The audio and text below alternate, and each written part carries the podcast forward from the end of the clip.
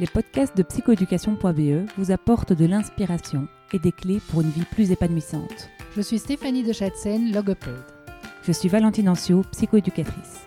Ensemble, nous avons créé psychoéducation.be qui organise des événements dans les domaines de la psychologie et l'éducation.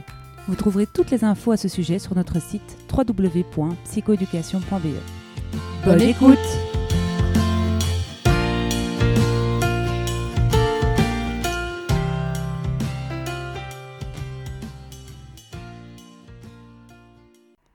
Alors aujourd'hui, dans le podcast de psychoéducation.be, nous recevons Perrine Bigot, l'enchanteuse des enseignants, des enfants, la formatrice de compétition. Alors Perrine, raconte-nous un petit peu comment t'en es arrivée là, parce que vraiment c'est à chaque fois une joie pour nous de te voir et de t'écouter, de t'entendre. Tu mets des paillettes dans la vie. Euh, en tout cas dans la mienne. Donc euh, déjà, déjà Bah, merci. merci. Mais je sais euh, dans beaucoup de dans la vie de beaucoup de gens. Donc euh, merci d'inspirer autant de positivité dans l'éducation. C'est formidable.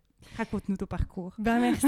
euh, je, en, en- en tout cas, c'est sûr, je suis passionnée. Donc Mhm. ça, c'est quelque chose que, que, que je mets vraiment à cœur euh, dans les apprentissages. Je suis passionnée par la pédagogie, par les enfants euh, et par l'école et l'éducation. Et je pense vraiment que l'école peut changer les choses et peut amener du bonheur euh, et de l'épanouissement et de la connaissance et du partage. Alors moi, en tant que Française à la base, je, me suis passionnée par les langues et par les voyages. J'ai beaucoup voyagé.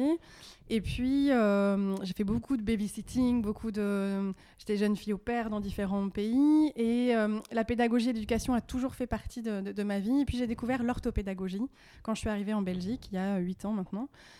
Et là, je me suis dit, mais c'est ça. C'est qu'en fait, je veux être là pour les enfants qui ont des besoins spécifiques, qui ont des, euh, une différence, euh, notamment au niveau pédagogique. Donc, l'orthopédagogie, malheureusement, pas encore assez connue en Belgique et en France.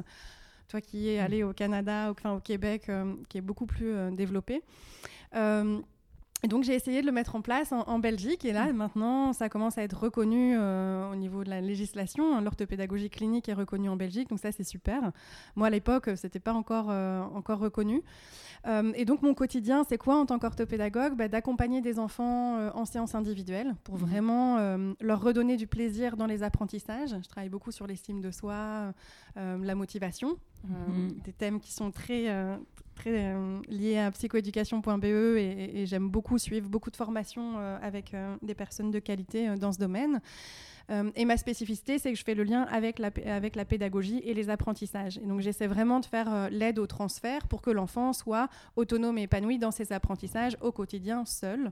Donc je me mets en contact évidemment avec les enseignants, avec les thérapeutes, s'il y a une logopède, une neuropsy, une Mhm. psychologue, euh, pour qu'on soit vraiment en cohérence dans, nos- dans nos actions et pour que l'enfant se sente bien à la maison aussi euh, pour faire les devoirs et à l'école. Donc ça, c'est une première chose, donc les séances individuelles avec les enfants.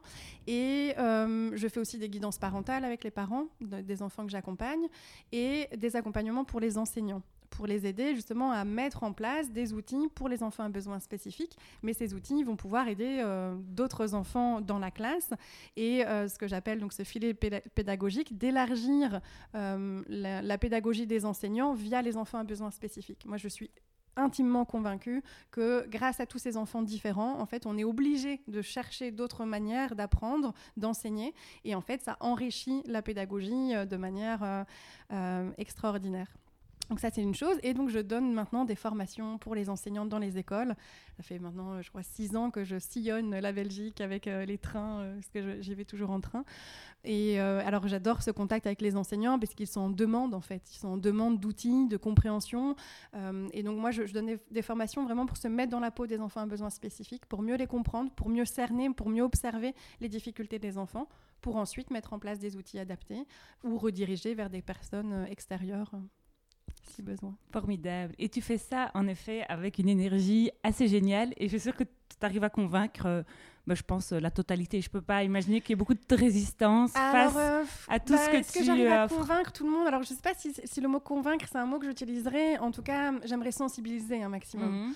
Euh, des enseignants qui ne veulent pas, euh, il y, en a peu, il y en a certains qui ne veulent pas parce que euh, je pense que c'est par des croyances limitantes qui se mm. disent oui, mais et donc j'entends parfois des enseignants me dire euh, euh, oui, mais bon, on va niveler vers, vers, le bas, oui, mais vous vous rendez pas compte, on a 28 enfants. Et, donc je pense que c'est par, par, peur que certains restent un peu coincés, mais en effet, j'essaie toujours d'amener de, les choses de manière à déjà euh, ne pas être quelqu'un qui vient en disant vous devez faire ça, vous devez faire ci, vous faites mal votre boulot, pas du tout. Mm. J'essaie vraiment de mettre en avant chez les enseignants tout ce qu'ils font déjà et euh, de leur proposer des choses concrètes pour que euh, ce qu'ils vont pouvoir proposer ne va pas leur demander plus de travail, mais justement va leur faciliter aussi euh, les choses et va permettre aussi d'avoir une meilleure ambiance de travail. On parlait tout à l'heure toutes les deux du fait de prendre plaisir. Mmh. Si déjà l'enseignant n'est pas dans un plaisir et malheureusement, c'est ce qu'on disait aussi, c'est qu'on demande beaucoup aux enseignants. Mmh. Ils ont beaucoup de choses. Ils doivent en même temps enseigner, en même temps gérer les problèmes de comportement, tout ce psychologique. C'est vraiment très complexe, avec peu de moyens, euh, beaucoup trop d'enfants dans les classes. Euh, avec aussi des programmes très, euh, très stricts. Et donc l'idée, c'est aussi de remettre du plaisir chez les enseignants pour bah, ouvrir cette porte du plaisir aussi pour les enfants. Est-ce que tu as un petit exemple d'outil que tu peux leur partager, genre euh, le truc qui, euh, voilà, qui fait mouche quoi? Ils disent cela, euh, ils l'utilisent tous. Ah, J'en aurais plein des outils. on peut commencer par un. On, en offrira sans doute plusieurs. Alors un que j'aime beaucoup, c'est le bingo. Ça paraît tout bête, mais ça fait. Euh, euh, j'ai suivi justement une, une, formation sur l'engagement actif, qui est un des quatre piliers hein, de, des apprentissages. Euh, l'apprentissage, il est efficace que s'il y a un engagement actif de la part de l'apprenant, que ce soit un adulte ou un, ou un enfant. Et donc, le bingo, c'est simple vous prenez une feuille blanche, vous faites par exemple 9 cases et vous numérotez les cases comme vous voulez. Donc, 9, 4, 1, 2, 3 on pioche une question. Question numéro 3. Euh, quel est le nom de famille de Valentine Et donc chacun doit écrire Ancio. A-N-C-I. Est-ce que tu... Qui pense avoir la bonne réponse? Waouh Et donc je lève la main, je dis la réponse, Valentine Ancio. Si c'est la bonne réponse, je mets un petit smiley. Et donc tous ceux qui ont la bonne réponse mettent un petit smiley dans la case 3, parce que c'était la question numéro 3. Ensuite, une autre question. Alors là, je l'ai fait sur Valentine Ancio, mais on pourrait le faire sur le programme. Euh, quelle est la capitale de euh, la France? Et en fait, on peut le faire en mathématiques, en conjugaison, euh, quel est l'imparfait euh, du verbe euh, courir à la troisième personne du pluriel. Et on dit bingo quand on a une ligne, une ligne, une colonne ou alors une diagonale. Et donc si je dis bingo, c'est-à-dire que j'ai les trois bonnes réponses. Et cet outil qui est tout simple, on peut le mettre à toutes les sauces. Ça peut être à la fin d'un chapitre, ça peut être euh, juste avant les vacances, ça peut être le vendredi, ça peut être un rituel. Et c'est vraiment hyper dynamique. Les enfants adorent, les adultes aussi. Donc vraiment très chouette outil à faire. Voilà, qui coûte rien, pas beaucoup d'énergie, euh, pas beaucoup de matériel, pas beaucoup de compétences. Enfin, je veux dire, on ne doit pas être euh, voilà, un as du dessin ou un mathématicien de dingue. Donc, euh, magnifique, j'adore, hyper écologique. Merci Perrine pour cet outil formidable. Donc voilà, donc c'est clairement du concret. Donc tu travailles avec des outils pour ramener un maximum d'élèves dans la course parce que ben voilà j'adore il y a une petite métaphore sur Facebook avec les pop-corn je sais pas si tu mhm. vois hein, on peut mettre toutes les pop-corn dans une casserole ils vont pas tous éclore au même moment et donc, tes méthodes permettent en tout cas qu'on ait le plus de popcorn possible. Mais oui, et il y a, des moments différents. Et alors, bah, évidemment, comme outil, comme autre outil que j'utilise, c'est les octophènes. Oui. Euh, qui est un outil pour moi euh, qui va permettre de valoriser tous les enfants dans leur spécificité mhm. Et, de, euh, et de diversifier nos, nos techniques et nos, et nos pédagogies. pour justement essayer de, de, faire que tout le monde puisse avoir accès à, à l'enseignement. Et donc les octophones, tu peux en parler un petit peu oui, alors pour moi, les octophones, c'est vraiment euh, faire prendre conscience à l'enfant de tout son potentiel, de en même temps ses difficultés, en même temps ses forces, via les intelligences multiples. Donc il y a huit formes d'intelligence euh, qu'on a tous en nous, mais qu'on va développer de manière différente des uns des autres, euh, de par notre, notre éducation, notre milieu familial, nos, sensibilités. D'ailleurs, si vous avez deux ou trois enfants, que vous êtes parents, pourtant vous avez élevé vos enfants de la même manière, mais ils sont différents. Mmh. En fait, ils, ils développent leurs intelligences multiples, leurs octophones, de manière différente parce qu'on est tous... Euh, euh, on est tous uniques. Et alors, euh, donc ça, ça permet notamment pour les enfants à besoin spécifique de leur faire reprendre confiance en eux. Parce que moi, tous les enfants que j'accompagne, donc ils ont entre 5 et 12 ans, quand je leur pose la question est-ce que tu te trouves intelligent? 99% des enfants que j'accompagne disent non. Et donc, c'est le premier outil que je vais mettre en place, c'est vraiment cet outil de prendre conscience des huit forces qu'il a en lui. Et, de voir où sont ses difficultés et qu'on va, utiliser les forces au service des difficultés.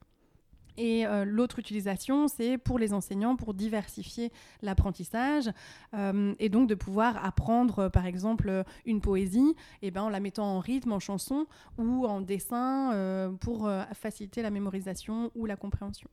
C'est génial et j'en profite pour dire qu'évidemment tu es notre formatrice octophone. Donc euh, si vous voulez en savoir plus et avoir euh, plein d'idées pour diversifier les portes d'entrée pédagogiques, Perrine est à votre disposition sur notre site www.psychoeducation.ve.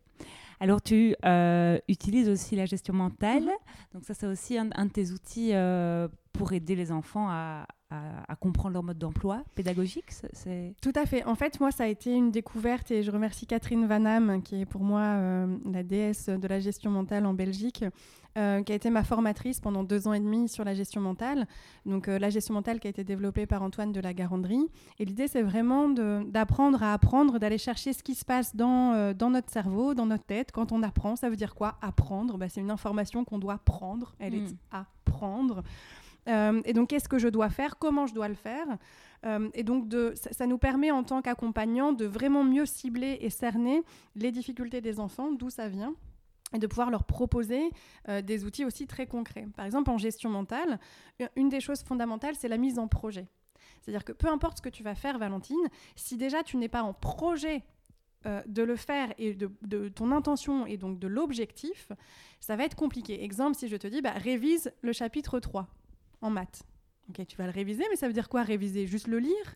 Mais le lire pour faire quoi? Pour redire tout pareil avec les mêmes mots? Ou alors pour être capable de le mettre en, transfert dans un exercice ou, alors de savoir le réexpliquer à l'oral ou à l'écrit avec tes propres mots. Et en fait, la manière dont on va demander de restituer, on appelle ça la restitution en gestion mentale. Mmh. Si je ne connais pas la manière dont je vais devoir restituer l'information, comment est-ce que je peux me préparer et du coup bien apprendre et bien réviser?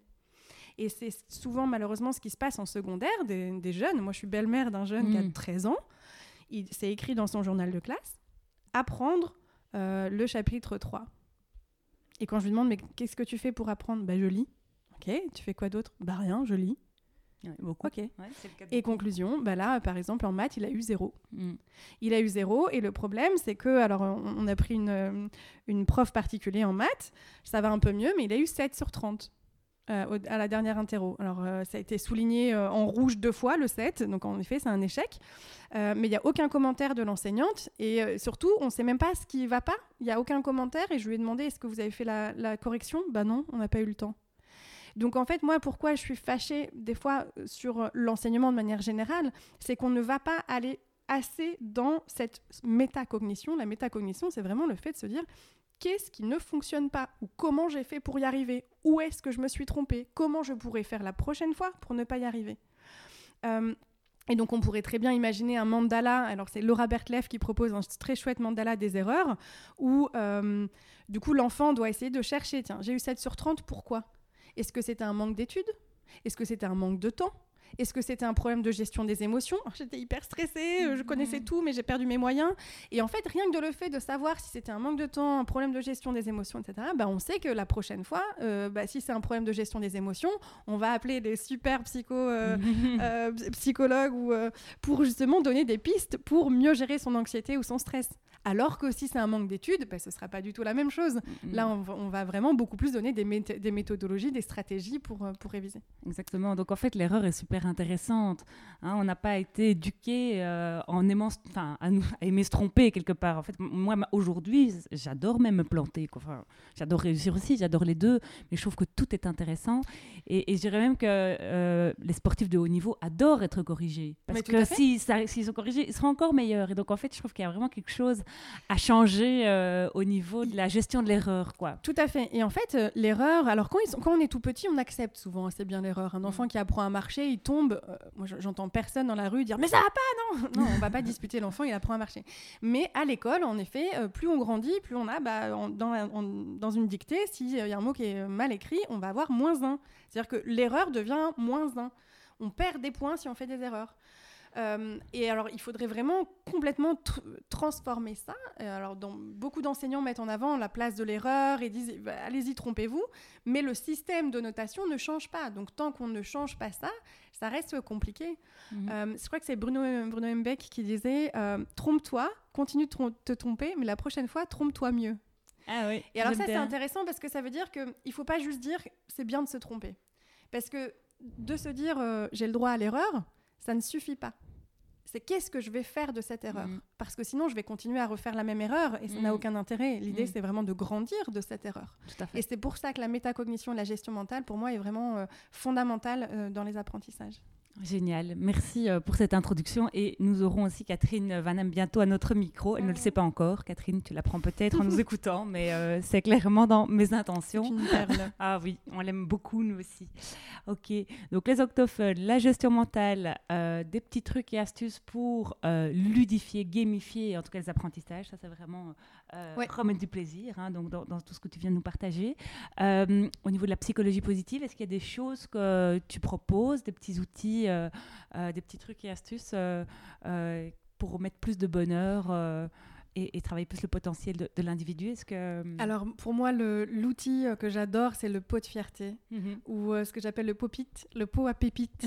c'est de se créer que ce soit qu'on soit parent, qu'on soit enseignant ou même en tant que en tant qu'amoureux, peu importe. C'est d'essayer vraiment de se créer. vous prenez un pot de confiture ou peu importe où vous allez faire les brocantes et vous en prenez un, un beau petit pot euh, et que vous transformez, l'idée c'est que chaque personne puisse mettre une fierté, quelque chose dont il est fier ou quelque chose qu'il a aimé faire aujourd'hui, ce que j'appelle les mm. pépites. Ah, aujourd'hui j'ai adoré la balade qu'on a fait dehors, c'était vraiment très chouette. et puis on le... Les plus petits peuvent dessiner, les plus grands peuvent écrire. Ou on peut aussi tout simplement juste mettre une perle ou un pompon ou une pâte. Et les octophones d'ailleurs proposent sur leur site internet, vous pouvez aller voir, euh, le pot de fierté. Euh, vous pouvez télécharger, tout est bien expliqué et euh, on met une pâte.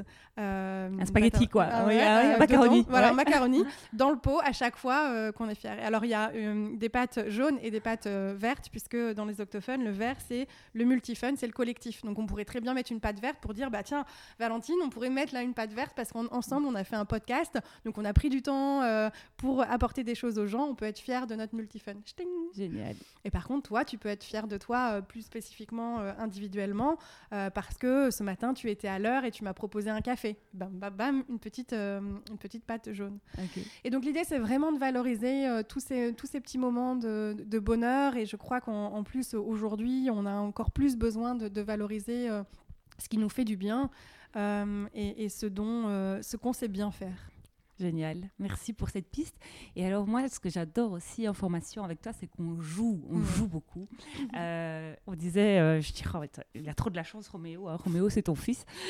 je comprends qu'il n'a pas envie de jouer tout seul avec la maman qu'il a. Franchement, euh, c'est trop génial. Est-ce que tu as des jeux que tu pourrais nous conseiller, soit pour les parents qui nous écoutent, ben voilà, des jeux où les parents s'éclatent aussi. C'est quand même important. Parce que moi, j'avoue, je fais une petite overdose de memory en ce moment. Donc euh, euh, voilà, donc des jeux euh, ou des jeux pour les enseignants qui pourraient du coup aussi remettre du fun au niveau pédagogique. Eh bien alors là, j'en pense à plusieurs. Il y en a un que j'adore qui s'appelle Mime Tout. Mhm. c'est vraiment un jeu de mime et celui-là, c'est un jeu qui est assez rigolo parce qu'il y a des cartes personnages et des cartes actions et c'est totalement loufoque. Par exemple, il faut euh, imiter un shérif qui, euh, qui a un compas dans, enfin, qui a le, compas dans l'œil, ou euh, je sais pas, il faut, il faut, il faut imiter une vache qui se euh, qui prend sa douche avec un singe. Et donc, c'est des choses totalement euh, inhabituelles. Et donc, c'est assez drôle, même en tant qu'adulte, on rigole beaucoup. Donc, ça, ça c'est très chouette. Et un autre jeu qui est beaucoup moins connu, qui s'appelle Coyote. C'est un jeu où on a des plumes. Alors, déjà, rien que ça, c'est très drôle. On se met un petit bandeau sur la tête et on a chacune, euh, chaque personne a trois plumes. Et ensuite, il y a des Indiens qui sont cachés sur les cartes. Donc, on se met une carte sur la tête. Moi, je ne vois pas ce qui est sur ma carte, mais tout le monde voit ce qui est sur ma carte et vice-versa pour les autres. Et on doit deviner combien d'Indiens sont cachés. Moi, par exemple, sur ma tête, euh, c'est écrit qu'il y a trois Indiens cachés, mais moi, je ne sais pas qu'il y en a trois. Toi, sur ta tête, il y en a dix. Et en fait, ça va de 0 à 10, mais il peut y avoir aussi des moins, donc euh, moins 4, moins 3. Et comme on ne sait pas ce qu'on a sur la tête, donc on, doit regarder sur la tête de tout le monde, on doit estimer, donc faire des hypothèses. Donc pour les enseignants, c'est très chouette au niveau des mathématiques et au niveau de, euh, d'émettre des hypothèses. Euh, et ensuite, on, soit on perd une, plume, soit on en gagne. Et alors c'est un jeu qui est très chouette parce que moi j'ai joué avec mon papa qui a 60, 60 et quelques années, qui déteste jouer, avec mon amoureux qui aime pas beaucoup jouer non plus, avec mon beau-fils. Et donc voilà, c'était vraiment rien que pour le le matériel, c'est vraiment un jeu euh, très très chouette. Génial. Et alors là, j'ai une petite pensée. Je me dis, euh, pour beaucoup de parents, et surtout en ces périodes euh, de confinement, je pense aux, ados qui sont confinés, hein, parce qu'ils ne vont pas à l'école, en tout cas pas à temps plein. la gestion des devoirs, est-ce que tu as des hmm. pistes? Est-ce que tu as des trucs et astuces? Parce que pour certains, voilà, ça passe très bien, mais pour d'autres, j'ai l'impression que c'est vraiment une torture. Et donc, comment remettre voilà, un peu plus d'ergonomie, je dirais, dans cette période et, et aussi peut-être développer l'autonomie euh, euh, de certains parce que ben, parfois les parents sont en télétravail et donc c'est compliqué mhm. de, tout faire en même temps. Donc euh, s'il y a des petits trucs, des petits tips à leur donner, je pense que ce sera le bienvenu. Et eh ben, je suis très contente que tu me poses la question parce qu'en effet, quand moi je parle des enfants à besoins spécifiques, souvent les deux grandes thématiques pour moi vraiment à développer, c'est l'évaluation. On en a un peu parlé tout à l'heure par rapport à la nécessité de, de mieux comprendre les, les difficultés suite à un échec. Et la deuxième chose, c'est les devoirs. Mhm. Beaucoup d'enfants à besoins spécifiques qui sont en difficulté, euh, et on le sait, les études montrent que les devoirs ne font que augmenter le gap, le, euh, le fossé entre les enfants qui fonctionnent bien et ceux qui fonctionnent moins bien. Euh, alors Catherine Vanham vous expliquera Astérix et Obélix. Obélix, c'est celui qui est tombé dans la soupe scolaire depuis qu'il est tout petit, et Astérix, c'est celui qui n'est pas tombé dans la soupe scolaire. Il n'est pas plus bête que Obélix, c'est juste qu'il a besoin de trucs et astuces pour pouvoir bien fonctionner eh bien, ces enfants qui ont des difficultés, ils vont avoir besoin d'aide parce que dans les devoirs, ben, ils vont être face à eux-mêmes et face à leurs difficultés. S'ils ont des parents derrière eux, tant mieux, et sinon, ben, c'est très compliqué. Donc, des conseils déjà que je peux donner, très simple. Première chose, un time timer ou un sablier. Il faut déjà que le, devoir euh, soit pas chronométré, mais en tout cas qu'il y ait euh, une sorte de minuterie pour ne pas que ce soit trop long. Mmh parce que le problème, c'est que, admettons, si on a trois exercices à faire, toi, mm. tu fonctionnes bien à l'école, Valentine, moi, j'ai plus de difficultés. Les trois exercices, pour toi, ça va te prendre que 5 minutes. Mais pour moi, ça va me prendre 45 minutes. Imaginons, on a 8 ans. Ça veut dire que toi, tu peux aller jouer juste après, prendre ton goûter. Et moi, je continue. Et donc, ça veut dire que mon cerveau est encore en surcharge cognitive. Donc, déjà, de pouvoir dire aux parents et aux enfants, tu mets un time timer, tu mets un chrono, tu travailles pendant 15 minutes. Et, tu, et à la fin, tu mets que tu, en es à cet endroit-là. Donc déjà, l'enseignant aussi, ça lui permettra de prendre conscience où l'enfant s'est arrêté. Mm. Ça ne veut pas dire qu'après les 15 minutes, il arrête, ça veut dire que là, il fait juste une petite pause de 5 minutes et après, il revient. Et ça, ça permettra en fait à son cerveau de revenir beaucoup plus euh, avec de l'efficacité que s'il continue mm. pendant 45 minutes parce qu'on sait que son cerveau n'est pas capable en fait d'être concentré. 45 minutes. Donc ça, c'est la première des choses. Euh, L'autre chose aussi, c'est par exemple d'avoir un petit menu du jour avec des petits post-it ou euh, pour déjà qu'il ait la vision de tout ce qu'il doit faire. Parce que souvent c'est dans son journal de classe, mais c'est pas très clair. Alors que si on met par exemple un post-it, et puis il peut y avoir plusieurs couleurs, post-it jaune, rose, bleu, il sait qu'il y a trois choses à faire. Et de pouvoir lui dire, tu, commences par ce que tu veux. Et donc là, on est dans l'engagement actif mmh. dont je parlais tout à l'heure. L'enfant va pouvoir dire Ah, ben moi, je préfère commencer par ça. Ok, vas-y. Mmh. Et donc là, il va avoir aussi beaucoup plus l'envie euh, de le faire. Euh, et alors, la troisième chose que je propose, Catherine Vanham vous en parlera aussi sans doute, mais c'est vraiment euh, pour un, des devoirs efficaces, il faut que quand l'enfant lit ou écrit ou recopie quelque chose, il faut que ce soit efficace. S'il le fait juste en lisant ce, qui est sur son, sur son cahier et en écrivant juste à côté, ça ne sert à rien. Son cerveau n'est pas en train en fait d'encoder les choses. Mmh. Par contre, si vous mettez euh, le cahier dans la cuisine, D'accord À côté de papa qui fait la, cuisine, soyons modernes. Euh, et donc, du coup, il peut aller lire la définition. Et il doit aller, en fait, réécrire la définition dans sa chambre euh, sur le tableau blanc. Imaginons qu'il y a un tableau blanc. Euh. Et donc, ça, obligera à l'enfant de transporter l'information, ou ça, bah, dans son cerveau. Et donc, il est obligé de l'encoder. Quand il arrive dans sa chambre, s'il dit Ah mince, je sais plus, mais il est obligé de retourner dans la cuisine pour relire l'information. Et ça, ça permet d'éviter à des enfants de rester des heures et des heures devant leur cahier et que ça sert à rien. Je pense notamment au mot de dictée. Pour apprendre les dictées, ça ne Mm. sert à rien de faire recopier un enfant le mot de dictée qui est juste à côté. Ça, ça ne fonctionne pas en fait. Génial. Donc, Ouais. euh, ça fait gagner du temps et euh, c'est surtout beaucoup plus efficace. Est-ce que tu suggères parfois aux enseignants de diminuer euh, les devoirs euh, pour les enfants, notamment à besoins spécifiques Est-ce que euh, c'est une fait. recommandation que tu fais? C'est un des aménagements raisonnables, donc c'est le terme légal hein, pour Mm. les enfants à besoins spécifiques. C'est ce qu'on appelle donc vraiment de privilégier la qualité et, au lieu de la quantité. Donc vraiment de diminuer, au lieu de faire 10 exercices, bah, voilà, tu en feras que 3. Tout, la- tout à l'heure dans l'exemple que je prenais, s'il y avait 3 exercices et que Valentine, euh, tu ne mets que 5 minutes à faire les 3 et moi je mets 45 minutes, et bien que l'enseignante puisse me proposer d'en faire que 2 sur les 3, Mhm. ça c'est un aménagement et c'est tout à fait légal. Mhm. Ça, ça fait partie de- du cadre légal. Donc, Oui, parce que finalement, moi, je, je dis souvent, c'est comme si on me demandait de faire de la comptabilité toute la journée. Quand je rentre chez moi, de refaire de la comptabilité. Ouais. C'est quand même assez violent, quand même, ce qu'ils vivent. Euh, donc, en effet, Ouais. euh, qu'ils aient au moins un peu de temps pour euh, faire ce qu'ils aiment dans, dans leur journée, il me semble que c'est... Et alors, euh, bah, peut-être pour terminer sur les devoirs, euh, moi je propose déjà d'arrêter de, les appeler les devoirs, mais peut-être des pouvoirs. Ah, j'adore Au lieu de dire je dois faire ça, de dire je peux faire ça. Mhm. Euh, et du coup, de, de- en fait, ça paraît tout simple, c'est vraiment pas compliqué. Alors, ça demande juste d'avoir un petit peu plus d'idées, mais à l'enseignant de dire ben voilà, vous choisissez entre ça ou ça. Donc, il y a deux choix. Voilà, vous, avez deux au choix. Vous devez faire quelque chose, mais vous, euh, vous choisissez. Et donc, vous pouvez faire soit celui-là, soit celui-là. Donc, ça aussi, au niveau euh, psychologie euh, positive, etc., bah, évidemment, on est dans une autre dynamique, puisque c'est l'enfant qui peut choisir ce qu'il veut faire. Et en même temps, il prend conscience qu'il doit s'entraîner aussi à la maison. Il y a, il y a ce transfert qui est possible. Et l'autre chose, c'est de faire sous forme de défi. Euh, moi, j'aime beaucoup, au lieu de proposer des devoirs, de refaire un exercice, mais plutôt d'aller chercher. Je prends un exemple. euh, pour les euh, chiffres, admettons en primaire, ils commencent à découvrir les nombres, les chiffres, la quantité.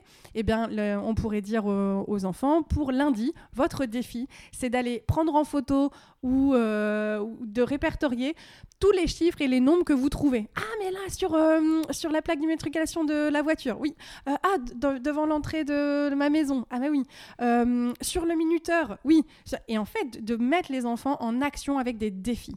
Ça aura beaucoup plus d'impact et euh, en plus, ils feront beaucoup plus le transfert avec la réalité et là, on remet du sens. Oui, et je rappelle en termes de psychologie positive, au niveau des apprentissages, sens, plaisir, engagement, ce sont les trois ingrédients pour être engagé euh, dans une tâche. Donc, Et contrôle, j'ai envie de rajouter.